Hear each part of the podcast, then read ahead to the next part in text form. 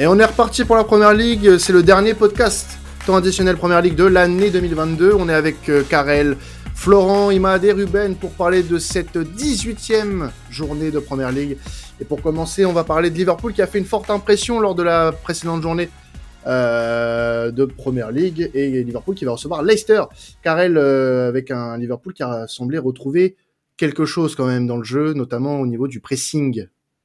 Exactement, euh, Quentin Liverpool, bah, qu'on a retrouvé euh, plus euh, plus pressant, oui, et plus plus efficace en tout cas, surtout sur la première mi-temps du côté du côté d'Aston Villa, parce que la seconde mi-temps était peut-être un peu plus en, demi-teinte. On a retrouvé un Liverpool peut-être un peu plus hésitant face aux hommes d'Unai Emery, qui en ont qui en ont profité pour pour bah, poser quelques soucis à la défense de Liverpool, mais mais c'est vrai que Liverpool s'est assemblé a semblé retrouver de l'allant. On en avait parlé lors du dernier podcast. C'était un des objectifs euh, de Jurgen Klopp de remettre vraiment de l'intensité dans ce pressing-là.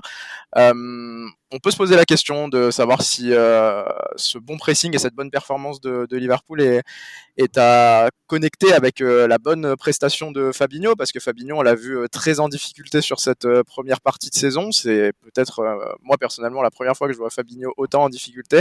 Et on a beaucoup parlé des, des, joueurs à qui la trêve pouvait faire un peu de bien. Fabinho a été convoqué avec le Brésil, mais il n'a que, que, très peu joué au final. Donc peut-être que. Il a bah, joué le, troisième match de poule, je crois, hein, c'est ça hein c'est possible. je ne saurais pas dire exactement, mais voilà, très peu de très peu de, temps de jeu pour Fabinho et quand on voit le nombre de matchs qu'il a eu à disputer sur les saisons passées avec avec Liverpool, les calendriers à rallonge et puis c'est vraiment un, indispensable, un, taulier de, de l'effectif de, de Jurgen Klopp. Donc c'est vraiment vraiment important pour pour lui d'avoir eu ce repos. Et en tout cas on l'a retrouvé bah, sous, son meilleur jour face, face à Villa. Et on a senti que ça avait fait du bien euh, aux, Reds.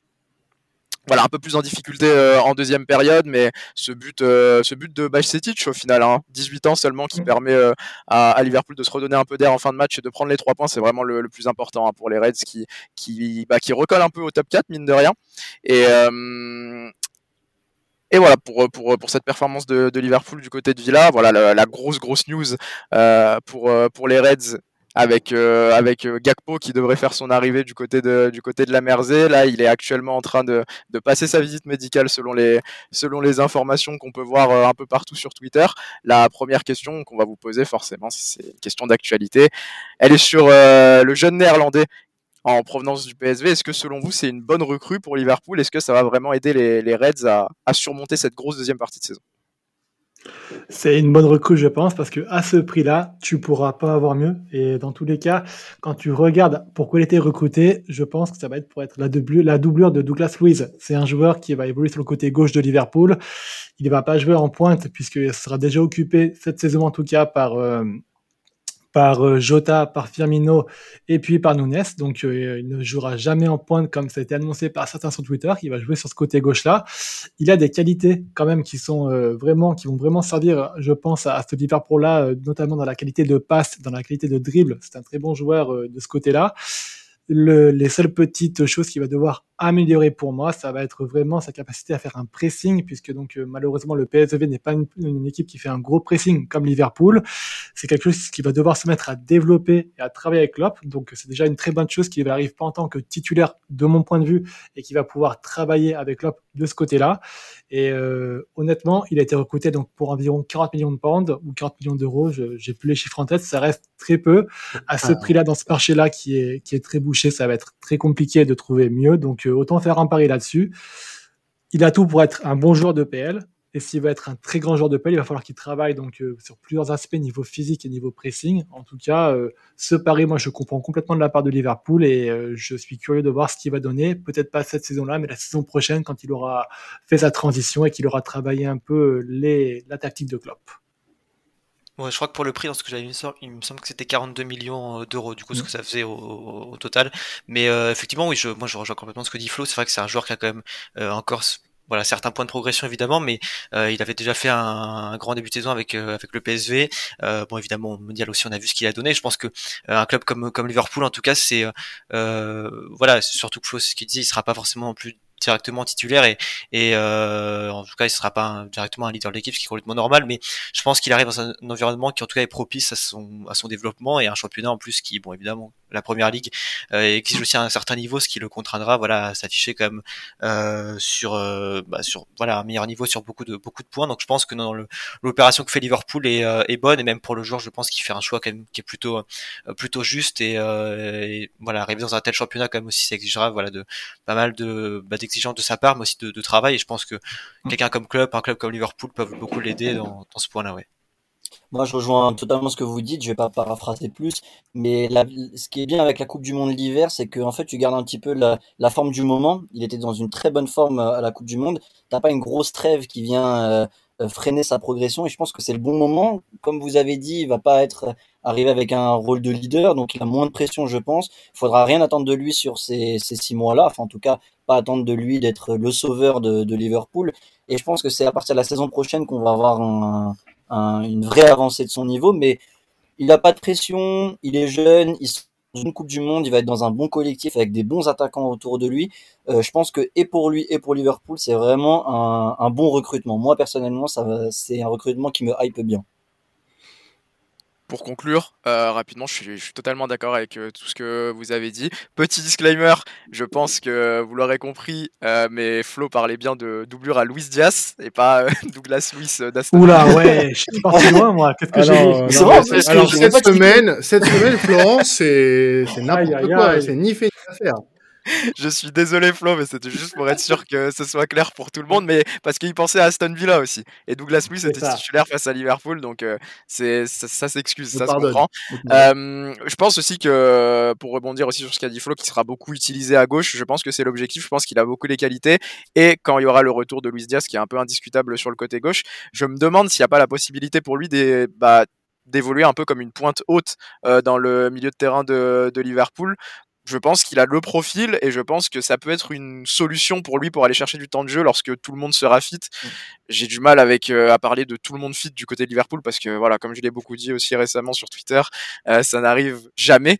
Mais dans l'éventualité où ça arrive, ça serait pas mal pour lui de pouvoir s'adapter et d'aller chercher peut-être un rôle un peu plus axial euh, du côté des Reds pour aller chercher du temps de jeu. Et je pense que Klopp a ses idées. Il ne prendrait pas une recrue à 40 millions d'euros si c'était pour c'était un simple remplacement de Louis Diaz. Alors on rappelle que Liverpool euh, reçoit Leicester euh, et on va parler un petit peu de, de Brennan Rodgers et de son mercato et potentiellement peut-être un peu de son avenir, Karel. Oui, oui, c'est compliqué hein, pour, euh, pour. Alors, on avait fait un peu l'éloge euh, lors du dernier podcast parce qu'au final, ils avaient bien fini leur, euh, leur, bah, leur première partie de saison avant le départ en Coupe du Monde avec bah, des victoires face à Everton et face à West Ham, il me semble, deux fois 2-0 à l'extérieur. Donc, on avait l'impression d'avoir retrouvé une, une bonne solidité défensive. Il me semble que Leicester, à ce moment-là, c'était peut-être un but encaissé en six matchs, il me semble. Donc, c'était intéressant. Et là, là patatras, hein, j'ai envie de vous dire, ils sont tombés contre un, contre un Newcastle qui a tout emporté sur, sur son passage, qui leur en a mis trois en première mi-temps avec un premier penalty au bout de, de 7 minutes et Leicester euh, derrière s'est effondré, n'a pas pu euh, n'a pas pu rivaliser tout simplement avec les Magpies qui sont repartis sur un rythme encore une fois affolant. voilà, qui est-ce qui va en faire les frais? On peut penser que, c'est Brendan Rodgers. On peut commencer aussi un peu à, s'interroger sur la manière de fonctionner de Leicester, surtout au niveau de, de ses mercato. Aujourd'hui, on parle seulement de deux recrues pour le mercato de janvier, un latéral gauche et un latéral droit, notamment parce que bah, les latéraux de Leicester par exemple, Ricardo Pereira, peut-être le, plus connu, est absent et risque d'être absent encore pendant quelques temps. Mais est-ce qu'il ne faudrait pas investir dans, dans dans plus de joueurs, dans plus de postes aussi à Leicester, parce qu'on a l'impression qu'il n'y a pas vraiment de, de renouveau. Euh, on se rappelle de la grosse vente de Maguire qui a été en partie utilisée pour euh, financer le, nouveau centre d'entraînement des Foxes. Il faudrait peut-être commencer à investir aussi dans, dans des joueurs, parce que bah, on a l'impression que voilà le renouveau n'arrive pas. Et euh, un Leicester qui fonctionnait très très bien, qu'on avait vu bah, notamment en Ligue des Champions après euh, bah, leur titre de champion, qu'on avait vu très très bien tourner, a subi au final bah, les départs de Marez, les départs de Kanté, les, les départs de Maguire au final qui était aussi un taulier et il faudrait penser à peut-être à, pallier à ces départs en investissant vraiment dans dans le marché des transferts. Aujourd'hui, euh, l'actualité, c'est que euh, Leicester ne pourra pas compter non plus sur euh, bah, son maître à jouer en, la personne de Madison, ni sur Denis Pratt pour le, le, prochain match. la question qu'on va se poser, du coup, c'est la question de l'entraîneur. Est-ce que ben, Brendan Rodgers doit être viré pour essayer de sauver la saison des Foxes? Alors oui, mais pas que je pense que du côté de Leicester, après, euh, faut voir, euh, faut avoir une image à plus long terme.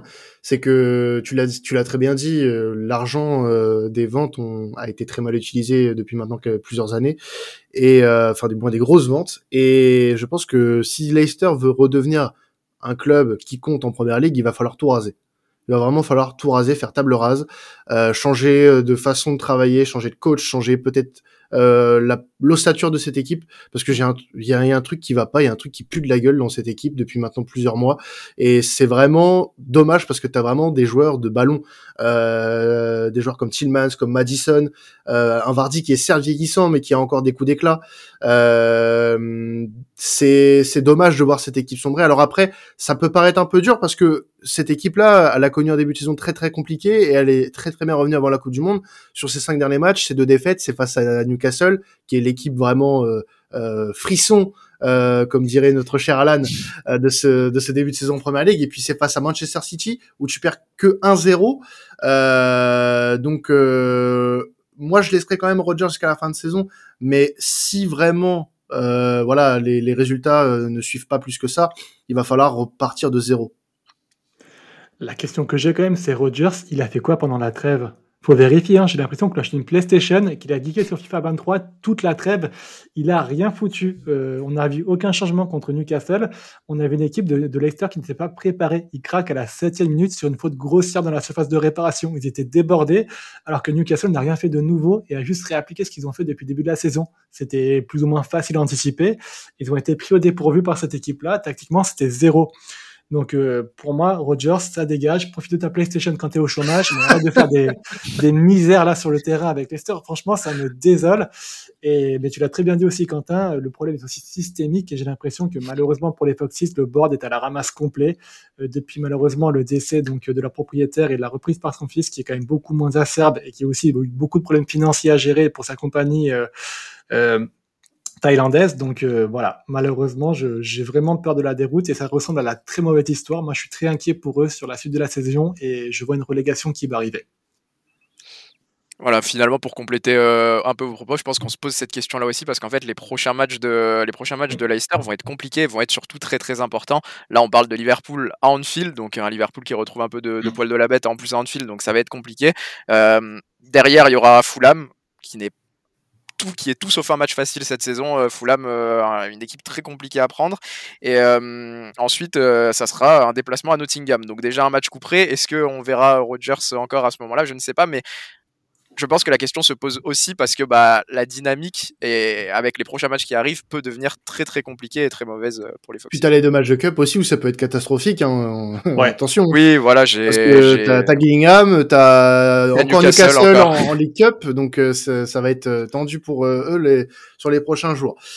Euh, passons du côté euh, de Brighton qui va recevoir Arsenal, euh, Flo, avec un match impressionnant hein, de, de, Brighton ce, cette semaine face à, face à Southampton. On, on a l'impression de, de, voir petit à petit euh, la patte de Zerbi euh, quand même se, se mettre à, à Brighton. Exactement, ouais. De Zerbi a d'ailleurs dit que c'était peut-être la meilleure prestation pour lui de, la saison. Donc on, la, pause, comme tu l'as dit, a fait beaucoup de bien à ces joueurs qui ont réussi à, un peu assimiler ce que voulait De Zerbi. Et puis il faut souligner aussi qu'ils ont fait ce match-là sans McAllister ni Welbeck. Donc McAllister qui revient de, la Coupe du Monde et qui n'était pas là.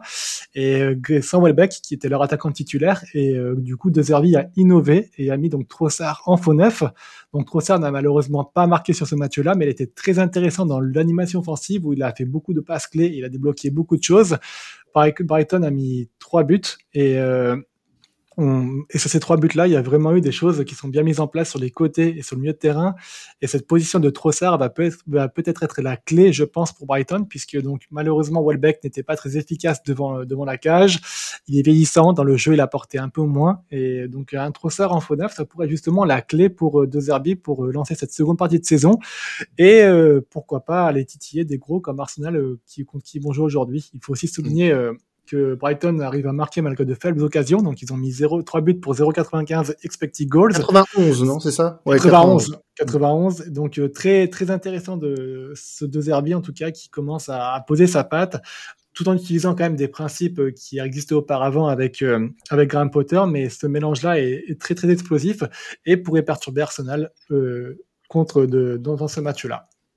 Et Arsenal justement qui a fait une prestation pour son retour très très solide face à West Ham. franchement, moi j'ai pas vu de différence avec l'Arsenal d'avant Coupe du Monde. Non, ouais, on pouvait se poser la question, comme on l'avait dit dans le podcast précédent, sur l'absence de, de Gabriel Jesus et que ce que Nketia pouvait faire. Et Nketia a fait un très bon match.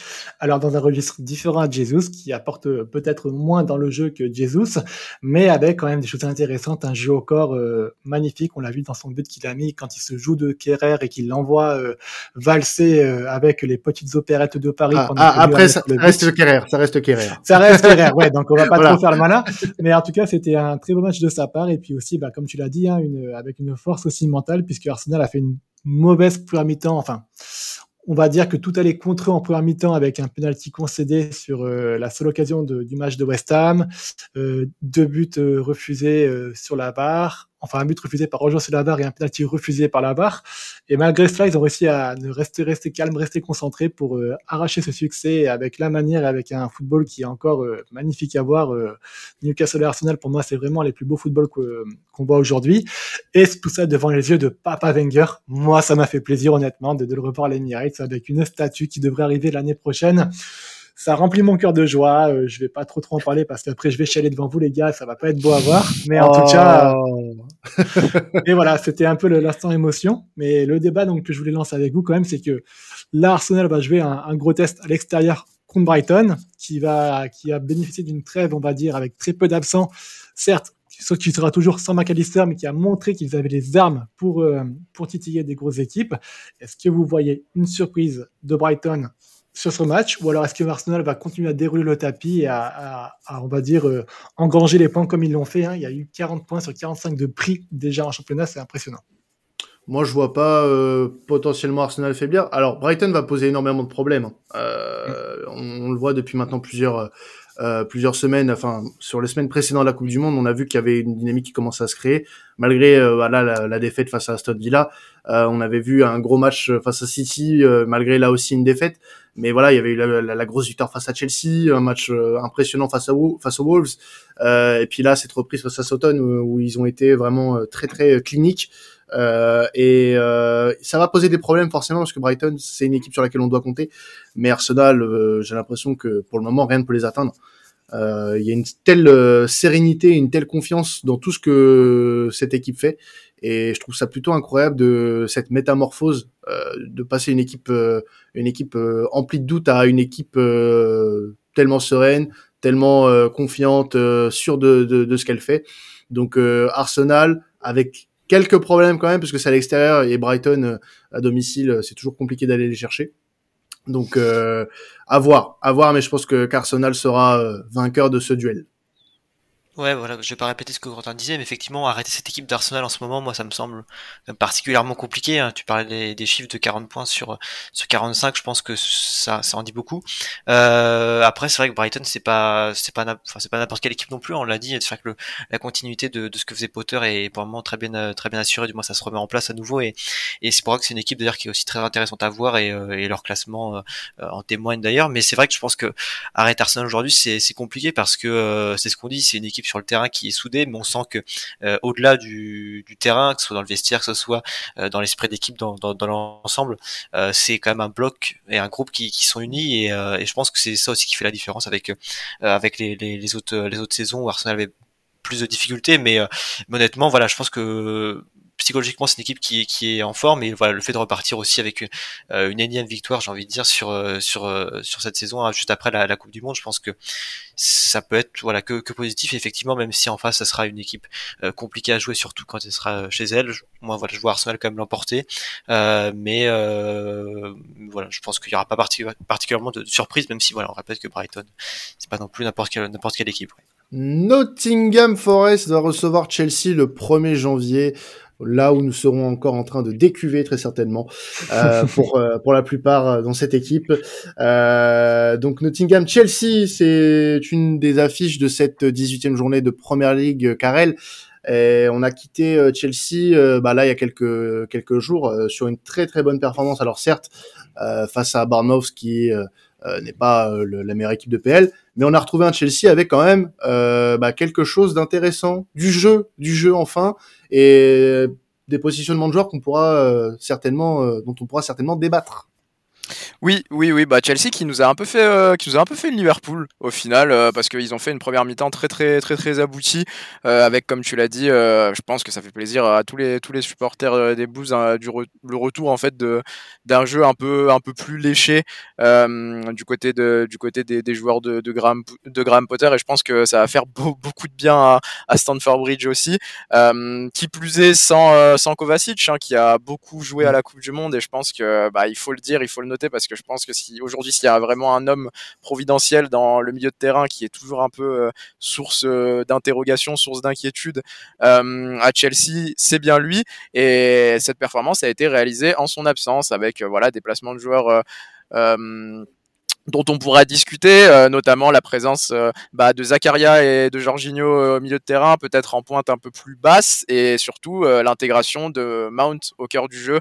Et c'est peut-être ça qui a fait aussi que Chelsea a, tant rayonné et a tant réussi à, à imposer son jeu face, face aux Cherries Grâce aux Cherries hier, euh, on a retrouvé euh, Rhys James seulement pour une courte durée. Malheureusement, euh, il a fait beaucoup de bien euh, à Chelsea lors de sa présence. Et le gros point noir, le gros point noir, pardon, pour les Blues, c'est qu'il s'est blessé à nouveau. Voilà, on l'a vu sur sur les réseaux remettre à un nouveau poste pour dire que vraiment mentalement cette année pour lui c'était compliqué. On sait qu'il mm. s'était blessé juste avant la Coupe du Monde, euh, qu'il a pas qu'il a pas pu participer du coup à cette compétition avec euh, les Free Lions. Et là à son retour, alors qu'il était auteur d'une bonne performance, bah, il s'est blessé à nouveau.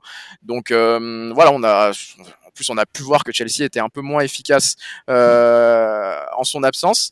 Euh, voilà la, question qu'on peut se poser parce qu'au final, euh, tu, l'as dit, c'est face à Bournemouth, mais ça reste quand même important pour lancer une bonne dynamique, surtout que le prochain match, voilà, sera, sera face à Forest, donc c'est vraiment l'occasion de, de, de, bien se bien se remettre dans dans la course euh, à la quatrième place euh, ou au top 4 qui sait. Euh, le débat, c'est est-ce que, bah, tout simplement, ils vont réussir à décrocher la Ligue des Champions? Ça, alors, je reprends un peu ce que j'ai dit la semaine dernière sur Chelsea. Euh, pour le moment, on va pas s'enflammer. Déjà, je pense que ne serait-ce que choper la C3, ça serait déjà très bien pour eux. Euh, moi, je me contente pour le moment du court terme avec Chelsea. Euh, c'est-à-dire qu'on a vu un très bon match, euh, malgré, tu l'as dit, l'absence de Kovacic au milieu. Il y a encore beaucoup d'absents côté Chelsea, Fofana, Bro Broja.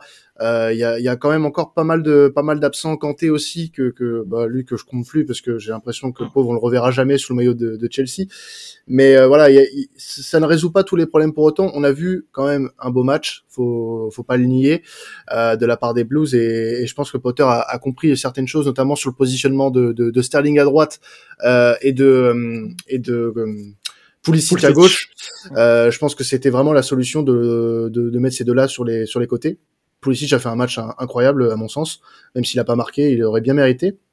Et euh, voilà, c'est ce qu'on peut retirer de ce match, c'est que bah, t'as Rhys James qui se pète et qu'il va falloir un, backup arrière droit parce que c'est pas Aspilicueta qui va tenir la baraque toute la saison. Euh, J'ai lu euh, que ça parlait de Juranovic, le croate euh, du Celtic, ce serait une très bonne idée honnêtement, euh, pour Chelsea. Euh, maintenant, il n'y a pas que ça. Il va falloir un milieu de terrain aussi pour compenser les absences de Kanté euh, et parfois peut-être même de Kovacic, parce que Kovacic c'est un peu euh, parfois un, un glassman. Euh, et devant aussi, devant, tu n'as pas de réel numéro 9. Alors Havertz semble en confiance, mais ça ne fera pas l'affaire toute la saison si tu veux aspirer à, à, jouer le top 4, sachant que la concurrence est rude et que tu as aussi cet objectif, pourquoi pas, de jouer la Ligue des Champions à fond. Euh, tu, tu, tu, te dois d'avoir un vrai neuf. Aubameyang malheureusement a montré ses limites. Euh, et euh, je pense que un Avers plus reculé et ça sacrifierait un Mount. Euh, potentiellement, mais tu dois euh, mettre Avers un peu plus reculé et te trouver un, vrai numéro 9 euh, pendant cette fenêtre du mercato d'hiver. Ah, je te rejoins complètement, Quentin. Je vais compléter un peu ce que tu vas dire en disant que déjà, donc pour l'attaquant, on en avait déjà parlé, mais on s'oriente vraiment vers la solution David Datro Fofana, qui bien que jeune devrait être en mesure de jouer quelques matchs. Ce qui pourrait être aussi intéressant à suivre, ça va être l'intégration de Hutchinson, le jeune qui a été signé de Arsenal, qui est très prometteur, et donc Graham Potter en a loué beaucoup de biens sur les côtés, qui pourrait être aussi une doublure intéressante sur les côtés. Et enfin, euh, la seule, le seul bémol que je peux en fait euh, faire sur ce Chelsea-là, c'est le staff médical aussi, parce que tu parlais donc de Kovacic qui était un peu un glassman, Rhys James qui rechute encore une fois après euh, avoir réenchaîné. ça fait quand même beaucoup de blessures, c'est pas anodin, et j'ai l'impression que le staff médical en a pour euh, son grade, pour sa responsabilité, et il faudra faire très attention de ce côté-là à Chelsea. Le club se restructure, ça pourrait être aussi la, la bonne, le bon moment opportun pour changer un peu ça et puis remettre en place des vrais physios qui suivent les joueurs de manière un peu plus euh, promptue.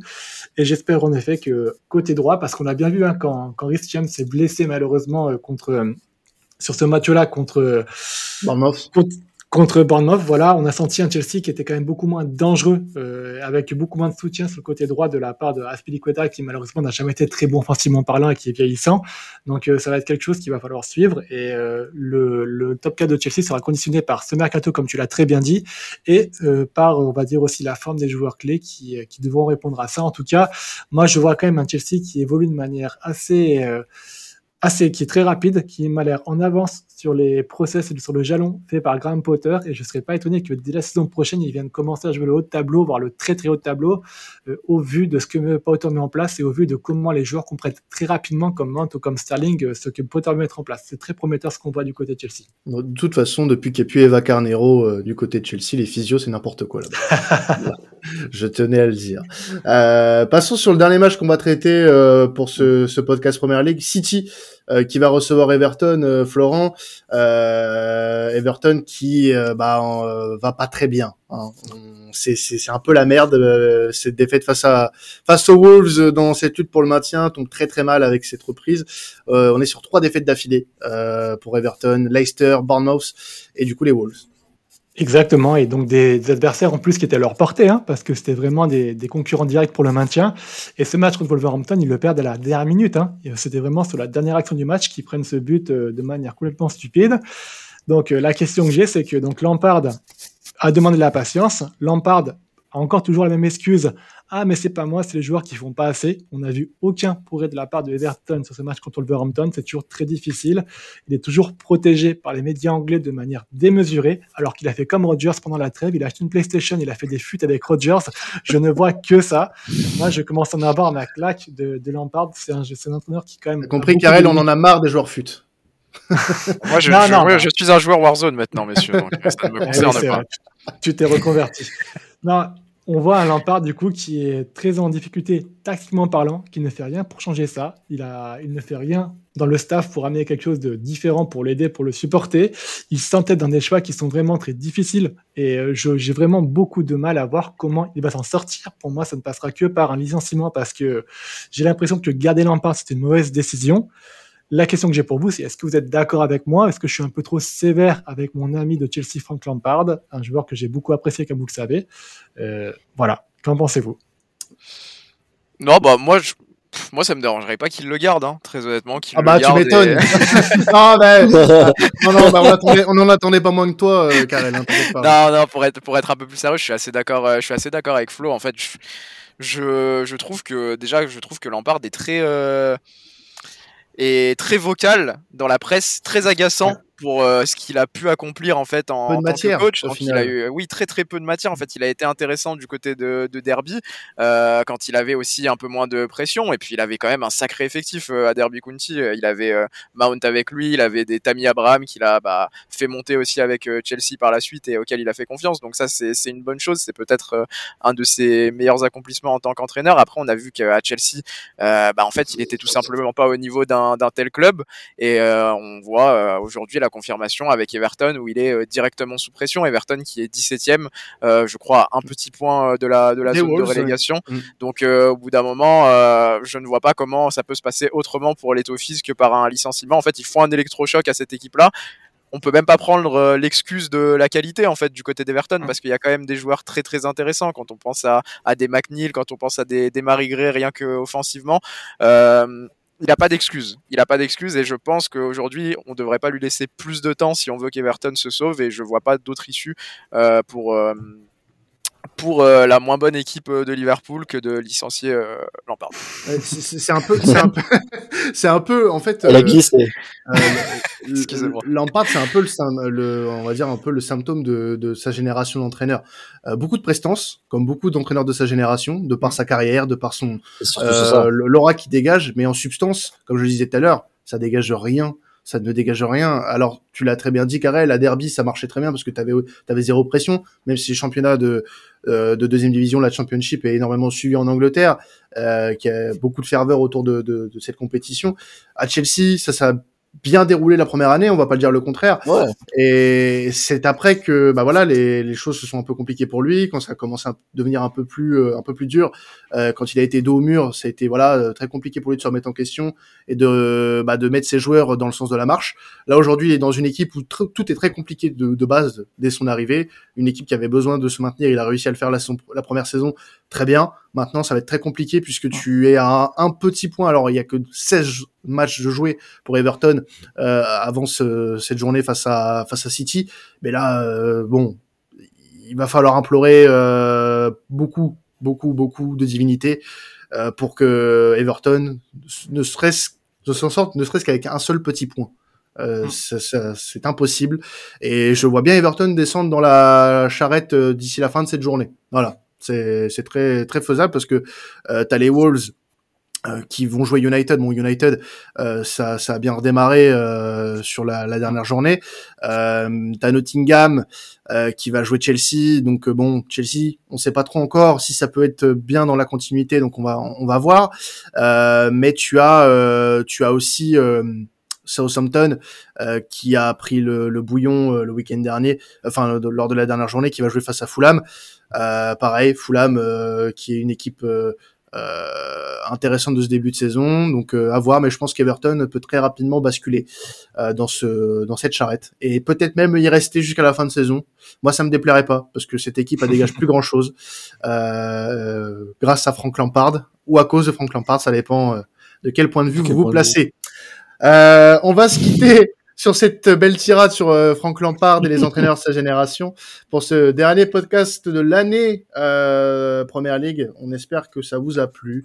Vous pouvez écouter le podcast Liga parce que la journée de Liga aura déjà commencé euh, quand ce podcast Première Ligue va sortir. Vous pouvez continuer bien évidemment à nous suivre sur vos plateformes préférées, sur nos réseaux sociaux et notamment sur la chaîne YouTube de Sports Content sur laquelle vous pouvez toujours nous écouter en vous abonnant à la chaîne euh, de Sports Content. On vous laisse là-dessus, on vous souhaite un très très bon réveillon, on vous retrouve dès début janvier. C'était temps additionnel. Ciao tout le monde.